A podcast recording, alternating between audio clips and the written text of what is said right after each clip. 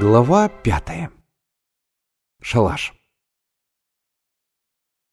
Генкин шалаш устроен из досок, веток и листьев меж трех деревьев на высоте полутора-двух саженей. Он незаметен снизу, но из него виден весь Ревск, вокзал, Десна и дорога, ведущая в деревню Носовку. В нем прохладно, пахнет сосной, и листва чуть дрожит под уходящими лучами июльского солнца. «Как теперь домой пойдешь?» — спросил Генка. «Попадет тебе от бабушки?» «Я домой вовсе не пойду», — объявил Миша. «Как так?» «Очень просто. Зачем мне?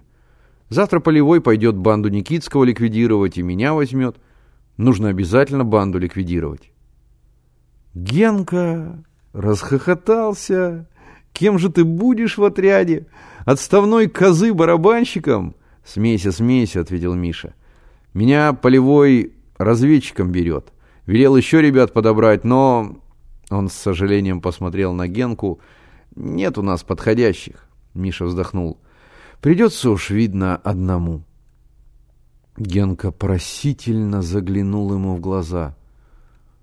«Ну ладно», — снисходительно произнес Миша. Притащи чего-нибудь поесть, и мы подумаем.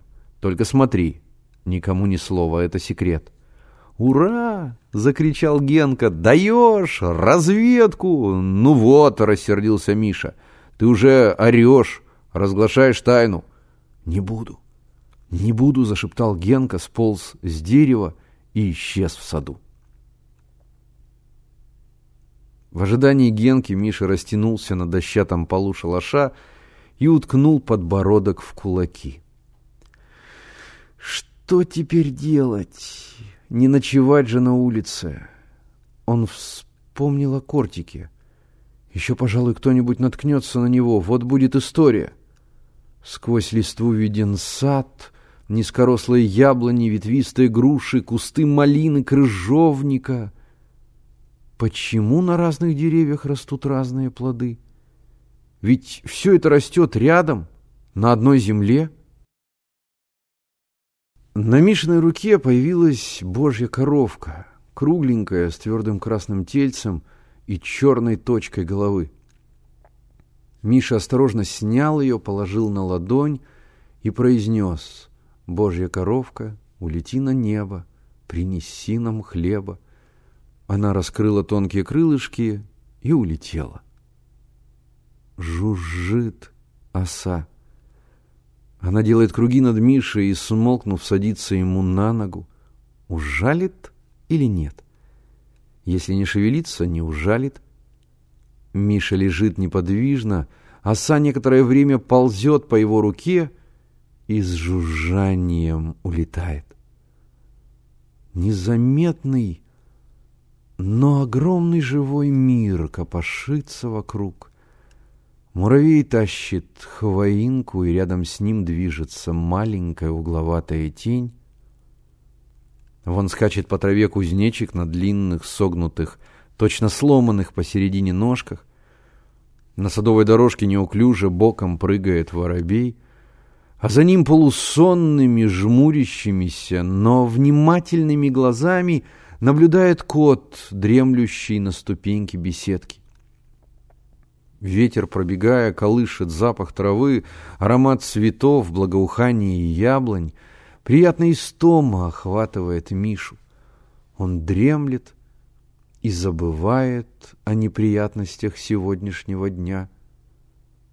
В шалаш, запыхавшись, вскарабкался Генка. У него за пазухой большой кусок теплой, еще недоваренной говядины. «Вот, гляди!» — зашептал он. Прямо из кастрюли вытащил — там суп варился. С ума сошел, ужаснулся Миша.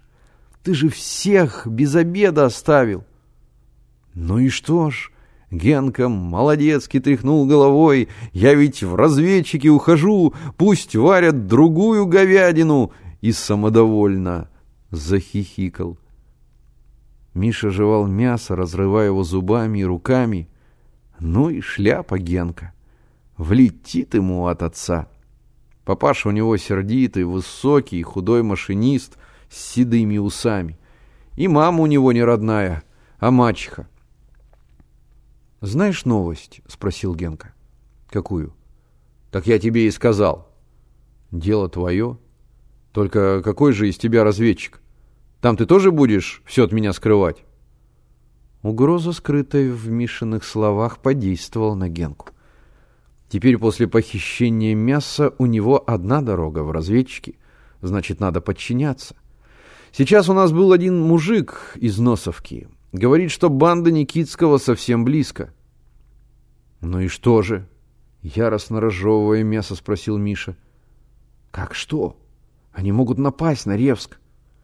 Миша расхохотался. «И ты поверил? Эх ты! А еще разведчик!» «А что?» — смутился Генка. «Никитский теперь возле Чернигова. На нас он никак не может напасть, потому что у нас гарнизон, понятно? Гарнизон!» «Что такое гарнизон?» Гарнизон не знаешь? Это... Как бы тебе это сказать? Это... Тише. Слышишь? Прошептал вдруг Генка. Миша перестал жевать и прислушался. Где-то за домами раздавались выстрелы и тонули в синем куполе неба.